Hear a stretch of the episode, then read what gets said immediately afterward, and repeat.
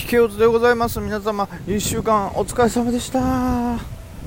ねこれはとんでもないね今日はいろんなものを決算で見せられましたね。もう特に今日の何ですか14時の決算に関してはほとんど地獄ばかりでございましたね、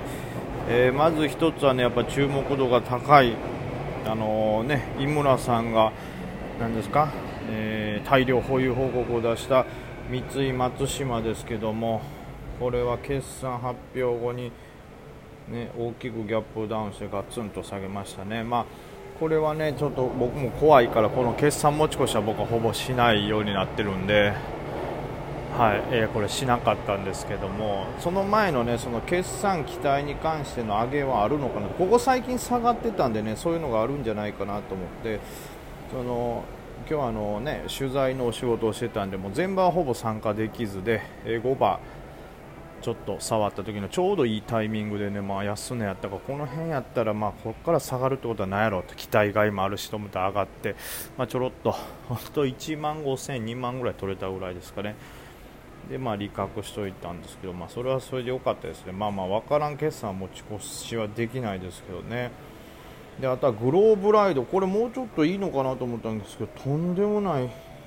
下落でしたね、正直なところ、グローブライドは僕もっといいかなと思ったんですよね、まあ、シマノがそれなりの決算いいのが出て、ただね、上がった後がそんなに芳しくなかったんで、うん、そこまでめちゃくちゃ上がるってことはないのかなと思ってたんですけど、S 安張り付くほどに来てしまうとは思わなかったですね。はい、グローブライドとか、えーと、前回の決算良くて、まあ、コロナの中でのちょっとブームもあったかなとは思うんですけどそれでも今までのなて言うんですかね、えーと、このグローブライドの会社の特性でいうと次の決算の方が悪い数字出るってことは少なかったんですよね。だからこれはいいのかなと思ってたんですけどこんなことになるなんてという。まあ、やっぱり決算出た後に差があって期待で上がっていくところでうまく逃げれるのが本当はベストなんですけどね。いやそんなこんなしてたアスタリスクがぶち上がってますね。これ何出たんでしょうか。ちょっと待ってよ。アスタリスクすごい上げ方してるぞ。なんか出たんですか？と調べますね。今ちょっと後ろ電車の音もうるさくてすいません。アスタリスクは1株を4株に分割。え分割だけで S 高張り付いてるの？これみんなやるな。グローバルウェイと同じパターンですね。分割してぶっち上げこれちょっとでも流動性上がるとはいえ上がりすぎちゃうと思いますよね。なんとうん。1万500円で今日来てたんですけど。ちょっとね8%マイナス結構下落だったんですけどね。1万4460ということでこれ今日の下げ幅からしたらすごいいいぞ。35%ぐらい上がってんじゃない？とんでもないねこれ。もう意味わからんってもう今日もわからんの多すぎるよ。さっき言った決算2つも大変やったけどシーズ面もねこれすごいよね。4倍値幅連続でしょ。でこれそれでもプラスで引けてるからすごいな。だこの辺は激しい動きでしたね。で、えー、あとは、えー、ウルフさんがドリコも 100%1000 円いかせるって言ってましたからね。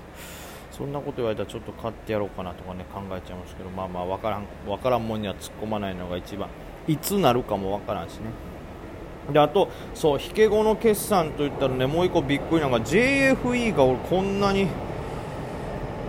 ダメやと思わへんかったっすね。むしろ日本金属めちゃくちゃ良かったじゃないですか。だからなんか僕ねあんま詳しくない正直この世界業界詳しくないけどざっくり JFE もいいのかなってぼんやり思ってましたけど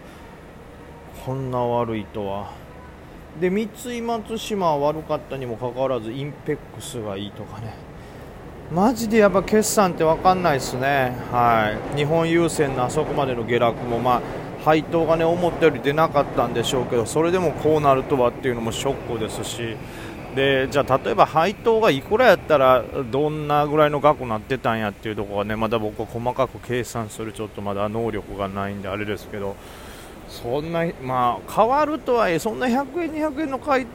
に配当でそんな大きく変わるんですかって思っちゃうよね。これちょっとびっくりでしたね。は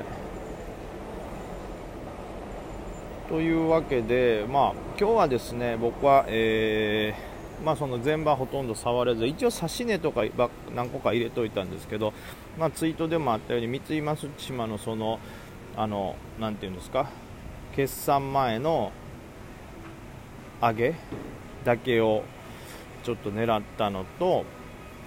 でえー、っとシャルレね。これちょっと値幅が結構バンバン出ちゃうんでね。なかなか振り落とされないようにしたいんですけどまあ持ち越しててちょっと追加。であとはデクセなんだっけデクデクセ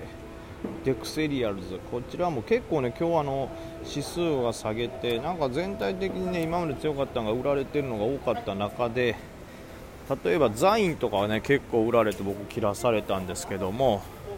デクセリアルズとかストライクとかね結構底堅い動きしてたんですよね。そしてあとフォースターも昨日弱かったのに今日はちょっと強かったのもあって、えー、まあ見たら5日戦っていうのも迫ってる感じだったんでちょっと強い買いが入りやすいとか買い支えが強めのとこかなと思ったんでこのね、えー、直近でバッと上がっててですね5日線が近づいている好決算好業績銘柄、えー、デクセリアルズであったり、えー、まあ、ストライクストライクは買いませてないですけど、はい、刺さらずでしたがストライクちょっと遠いな。だから刺してなかったか、まあ、デクセリアルえデクセリアルズも遠いやん。これは単純に強いから刺しただけか。あれですね、えー、5日線が近づいてて、えー、決算それに良かったよというかマクニカとか。あとはフォースタートアップとかも結構元気でしたね。はいというわけでその今日刺したところはまあよく考えたら全部が全部刺さってないからあれですけどまあ、今日ちょっと下げて結構ねあの利確売りが多かったようなところでも強かったデクセリアルズとストライクは、まあ、普通にあの下で待っててでデクセリアルズだけ刺さってで、え、さらに5日線も近づいてるフォースタートアップとかマコニカも刺してたんですけどこれもフォースタートアップだけ刺さってという感じでしたね。なんでトレードでいうとデクセや、えー、フォースタートアップこの辺が中長期分がちょっと追加で刺さっててでデイの三井松島これももう一瞬ですけどね。であとは、えー、シャルレこちらも中長期ですけどもまた新しく刺さってという感じでしたね。はい。あとあれややっぱだから言ってるやんけって思ったけどもアンジェスやん。ほらやっぱりワクチンのあんまり成果が出てないですっつってやっぱり失敗かもしれませんみたいなニュース出てるしさニュースというか会社発表か。ほんで決算というか決算でそれが発表されたのが。PTS 爆下げですよ。だから言ってんのに、まあ、だから買うなとかっていうよりもお前大阪府のやつ騙されてんちゃんこんなとこに助成金出したらあかんやけど何してんねんこんなとこに助成金出すんやったら俺に助成金出せよお前困ってるんやから。ほんま。ね。もう株倉のそれなりにやってた人からしたらみんなこの結末は分かってたでしね。どうせあんま成果でなくて失敗するんでしょうというのはもうみんな分かってた。ああ大阪府から金取り寄ってっていうのはもうみんなお持ちなのになんでこんなもっとねあの大阪府とかね国の政府の人とかねもっと DM とかで株倉の人に話聞いた方がいいよ、何か企業とやるときは、特に上場企業、特に上場企業の中でも小型のさ、マザーズみたいなのとか、ね、ジャスダックなんかも絶対この個人投資家の方が、もうむしろその会社のイメージを知ってて、無理に隠そうとかいうこともない、フラットな意見聞けねえから、マジで聞いた方がいいよ。ねえ、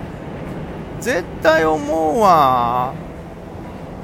その方が正しい答え絶対教えてくれますからね。だからアンジェス言ったのにね。はい。もう今日はだからその意外なんもあったけどゲロ吐き案件も多すぎましたよね。マジで今週も大変。優先とかもえらい動きでしたしね。はい。まあ、イルグルムとか古谷金属はね勝ち上げてましたけどもちろん勝ってませんし。アンジェスはクソ。JFE もダメです。三井松島グローブラもダメ。こんなねなんかちょっと目つけてたところがバーってなるとはな。まあ、買ってないもののちょっと僕の見立てがねまたずれたということでこれはショックよね。はい。で、えー、あとはそうか、はい。まあ、デクセ4スタートアップみたいな今日追加したところねシャルレとかがまた上がってくれたらなと思います。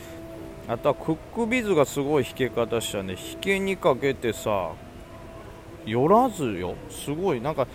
引けにかけて30分ぐらいかけてぐんぐんぐんぐん下がったなと思ってあこれやばいんかなと思った。最後引け買いみたいなのが大きすぎて寄らずに終わってんのよね。で PTS もやっぱりそれにつられてめちゃくちゃ上がってるし結局プラマイゼロぐらいで発見ねまた夜間推移しそうでそれやったらそのね引け側間際だけの値幅ですごかった。もうはい。というわけで本日もこんなものですかね。引けおつでございます。もう本当言いたいことアンジェスに金やるんやったら俺に金くれ。それだけや。以上頼むよ吉村さん。